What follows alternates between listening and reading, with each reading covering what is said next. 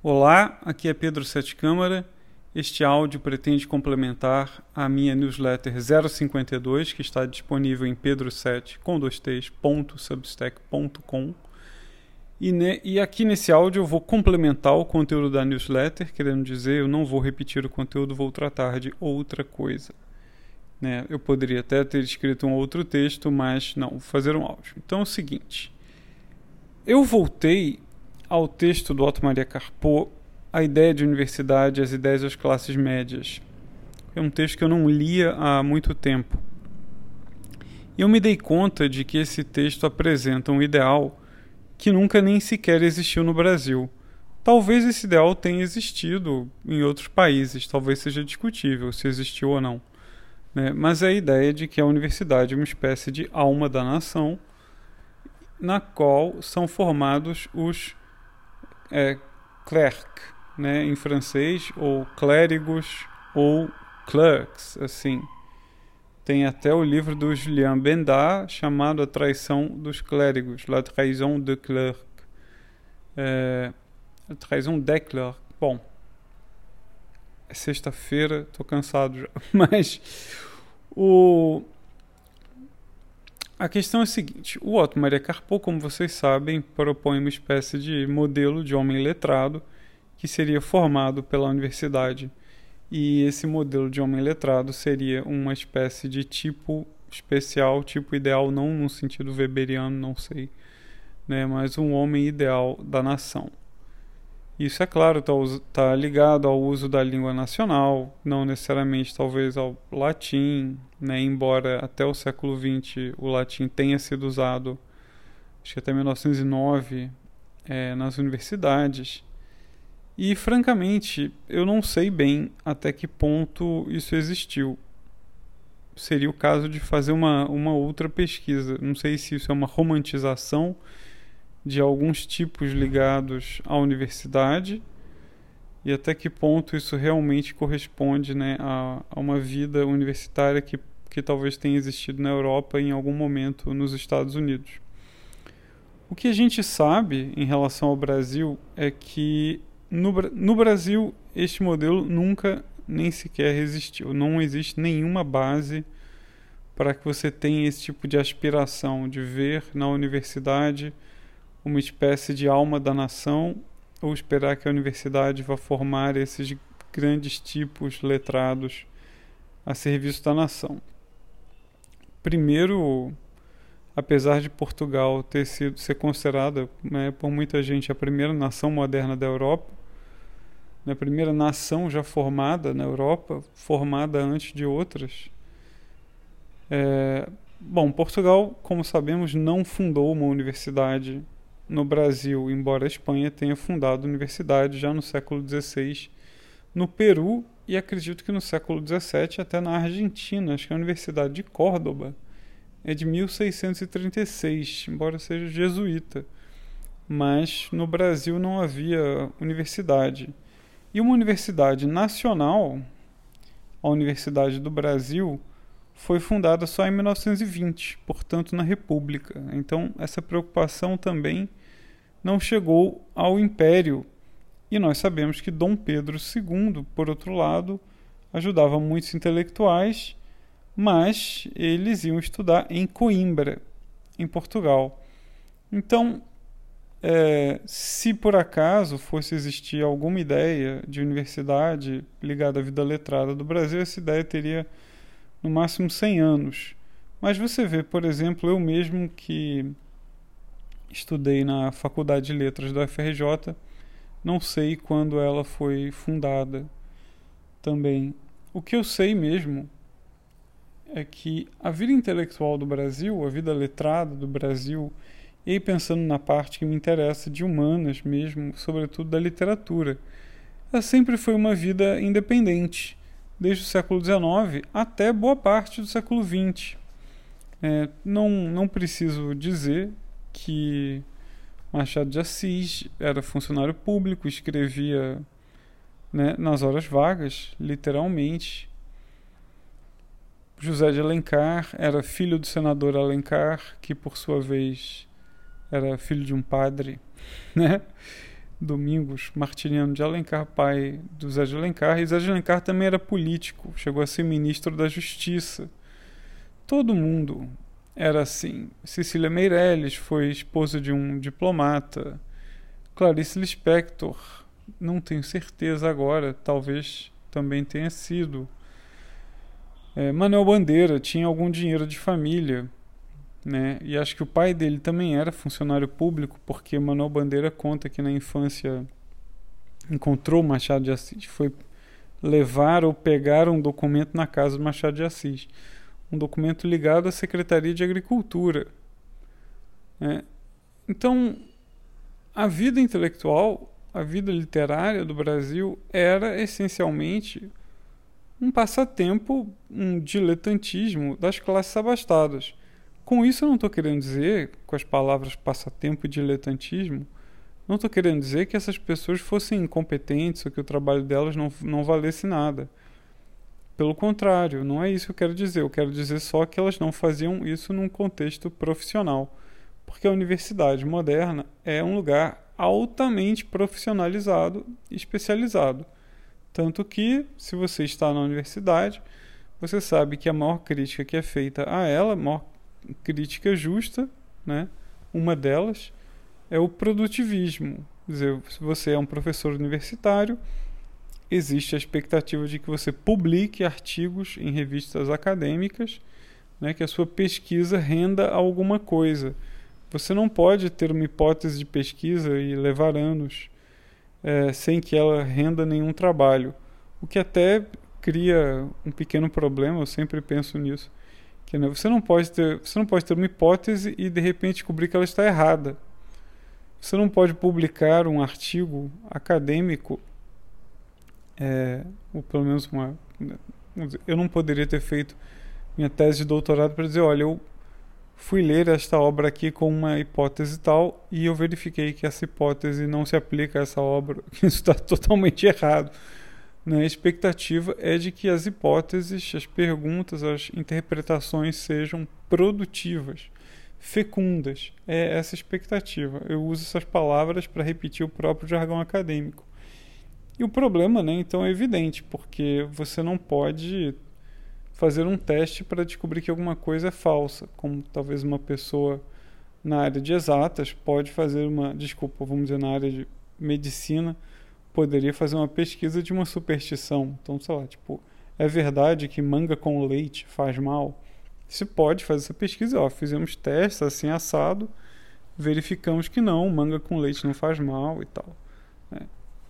O outro problema que a universidade tem, que é muito evidente, é que, por causa desse produtivismo, não existe mais espaço para pessoas que tenham vocação somente para dar aula. É, se numa universidade o ideal seria, imagino, seguindo o modelo americano que eu apresento no texto, o modelo americano de liberal arts, né? Seria muito bom que você tivesse cursos introdutórios em que as pessoas vão discutir grandes obras e pelo amor de Deus, esses cursos são repetitivos. Todo semestre, a menos que você mude as obras, né, você vai dar o mesmo curso praticamente. Imagina um curso brasileiro, sei lá, Machado de Assis 1. E aí você vai ler Dom Casmurro, Ocidentais o Alienista. Mas tem pessoas que têm a vocação de dar aula, que são excelentes explicadores, que têm a capacidade de conduzir discussões, de estimular os alunos a falar. Eu já vi isso. Professor na FRJ, João Camilo Pena, um grande professor, professor assim, americano. Ele, ele dava as aulas no estilo bem americano, que é muito bom, sabe? Os alunos participavam muito, a turma lotadíssima. Mas ele também tem uma atuação forte na pesquisa. Então, você não pode ser, ser um professor interessado na interação com os alunos e em levá-los até esse próximo passo. Você também tem que ter uma atuação forte como pesquisador, senão você vai acabar sendo punido profissionalmente por isso. Isso no mundo inteiro, não é uma questão do Brasil. Tá? É, mas voltando à questão específica do Brasil, então o Brasil tem uma tradição intelectual independente muito anterior à criação da universidade. Isso é muito, muito, muito relevante. Por exemplo, o Bruno Tolentino, eu acredito, isso é uma, uma hipótese bastante, bastante arraigada que eu tenho, assim. Ele chegou ao Brasil e ele demorou alguns anos para entender que a vida intelectual brasileira tinha se transferido para a universidade. Quer dizer, entre ele sair do Brasil em 64 e voltar em 94, deportado da Inglaterra, nesses 30 anos acontece essa mudança. O Brasil, a vida intelectual brasileira se transfere para a universidade. Isso significa que tudo muda, que agora existem artigos acadêmicos. Isso significa que as pessoas que escrevem no jornal são todas universitárias, todas assim, sem exceção, no, digo, nos suplementos literários, né?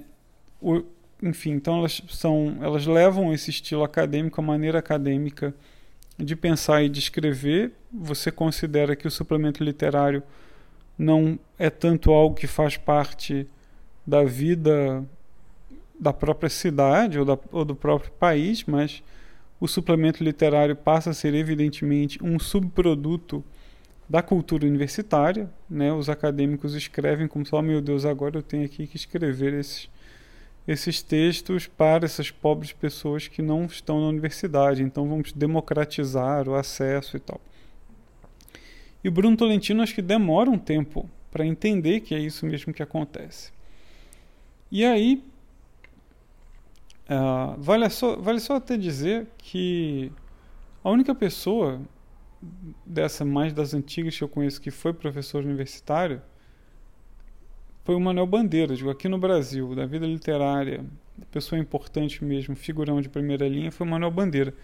Mas ele certamente foi, ele trabalhou, né, com no Ministério da Educação e tudo, e foi convidado assim para dar aula na FRJ. Hoje em dia, um grande escritor reconhecido como Manuel Bandeira, assim, ele não poderia ser convidado para virar professor efetivo de nenhuma universidade. Ele teria que fazer concurso como todo mundo. É, não é tanto a questão de discutir se isso é bom ou mal. A questão é que, pô, isso tem vantagens e desvantagens. Quem é um escritor reconhecido? Quem decide isso? Então, a burocratização da vida intelectual tem, talvez tenha trazido uma clareza maior do processo, mas talvez também tenha excluído é, certas pessoas que poderiam ser talvez mais interessantes para os alunos do que algumas, não digo todas, obviamente, mas que algumas pessoas que lá estão, por exemplo, uma pessoa que seria um, um grande professor seria o Alberto Mussa, porque ele entende muito de cultura indígena, de história do Rio de Janeiro e tal, e escreveu um romance maravilhoso que é a primeira história do mundo, que tem um estilo um pouco de documentário, fala de batalhas indígenas, do primeiro assassinato que aconteceu na cidade do Rio de Janeiro, o primeiro homicídio investigado na cidade do Rio de Janeiro. E seria excelente, nossa, ter aula com Alberto Mussa sobre esses temas seria, poxa, seria incrível, mas não existe nenhuma possibilidade de ele virar professor universitário. Até onde eu sei também, ele é funcionário público. Isso leva até outra questão da vida intelectual brasileira, que é, mesmo que as pessoas tenham produzido trabalhos de valor, como, por exemplo, até o Otávio Tarquínio de Souza, que era historiador e era casado com a Lúcia Miguel Pereira. Ele era funcionário do Tribunal de Contas. Morava aqui no Rio, né, tinha cobertura em Laranjeiras, onde recebia pessoas e tal. Morreu num desastre de avião com a Lúcia em 49. E até o Bruno Tolentino escreve a respeito disso, né? É, morreu num desastre aqui no Rio de Janeiro justamente até esse, esse desastre me parece uma coisa emblemática da vida do Brasil, porque ele estava saindo de São Paulo e, se eu não me engano, ele estava na casa do Antônio Cândido. Ele tinha visitado ou Antônio Cândido ou Sérgio Buarque. Quer dizer, ele que não era um universitário tinha acabado de sair da casa de um universitário em São Paulo. E, volt, né, e aí o avião caiu e claro, vem a USP, vem essa profissionalização toda da vida intelectual. E esse tipo de intelectual solitário, intelectual das horas vagas, intelectual funcionário público, né, que não é funcionário público professor, esse tipo vai desaparecendo cada vez mais. Eu mesmo, devo dizer, não me considero intelectual assim, mas eu fiz mestrado doutorado. E quando a gente chega, então, nos tempos de hoje, que tem internet, eu me pergunto que efeito isso vai ter.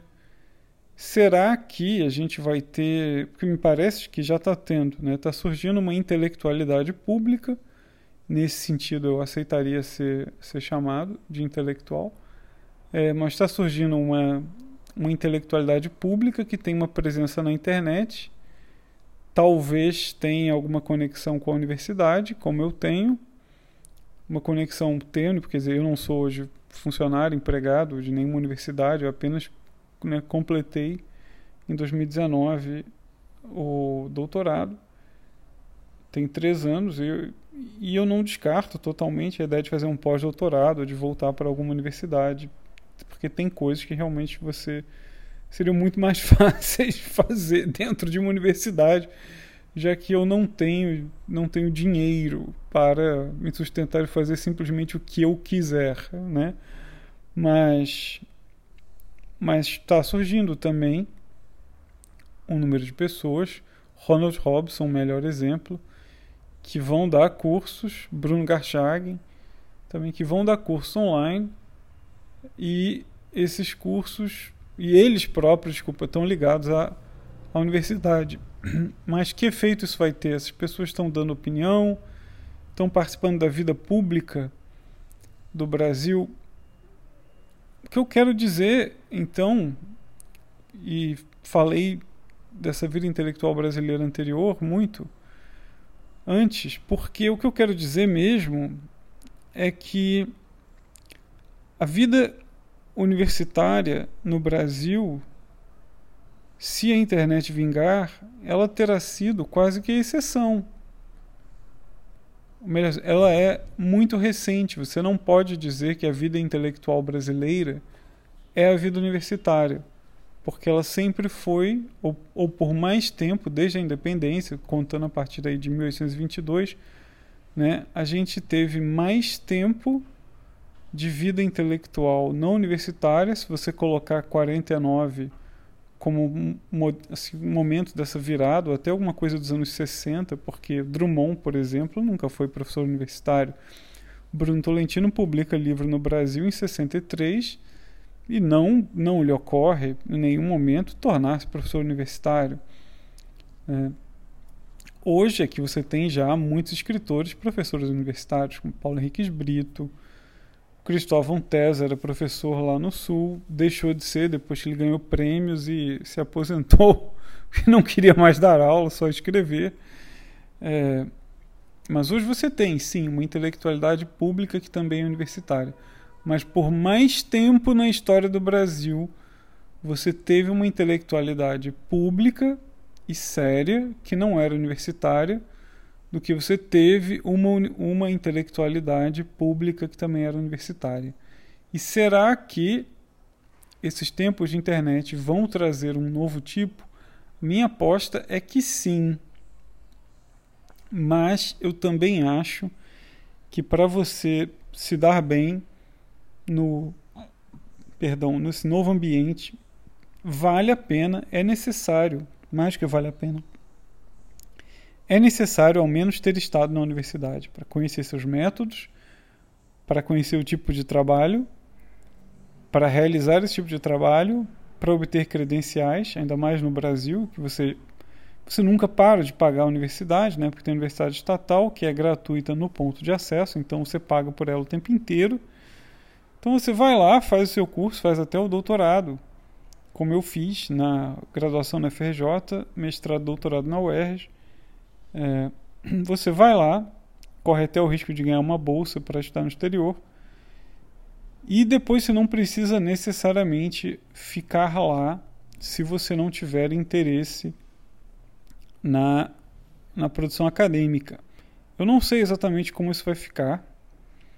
É, mas eu acho importante para as pessoas que acreditam ter essa vocação intelectual que elas façam faculdade, mesmo que elas pretendam apostar na internet. Assim, pessoal, fica o comentário e voltamos em breve, no máximo na semana que vem.